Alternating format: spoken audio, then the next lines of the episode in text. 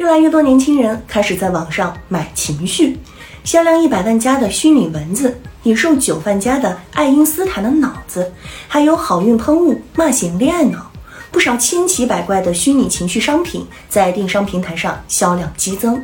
质疑的声音认为，这约等于交智商税。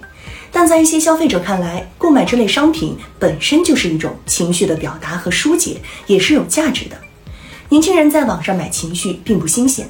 在很早之前就随着网络的兴起而存在，只不过玩法越来越多，形式也推陈出新，日益丰富。虚拟文字也好，爱因斯坦的脑子也罢，千奇百怪的商品名称背后，统一的操作模式不外乎提供娱乐聊天服务，让那些处于各种负面情绪中的消费者找到一个情绪发泄的通道，或者可以倾诉的对象而已。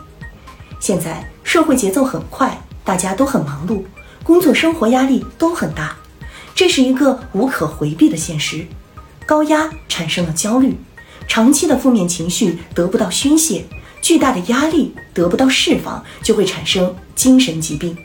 中国科学院心理研究所、社会科学文献出版社日前联合发布的有关青少年心理健康状况的专题报告显示，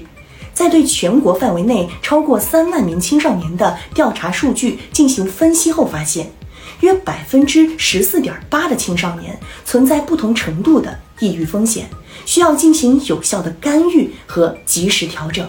心理干预的措施有很多，首要之举是找到合理的渠道，实行自我调整。从情感上讲，人需要依恋、支持、陪伴、分享的关系依存。越是长期处于高压和负面的情绪中，这种需求越强烈。情绪类商品能够起到这样的作用，也满足了年轻人的实际需求。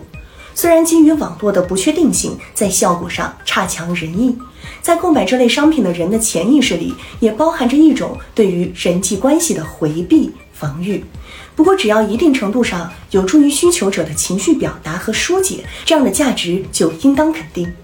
购买虚拟情绪商品是交智商税还是情绪出口？这个问题没有固定的答案。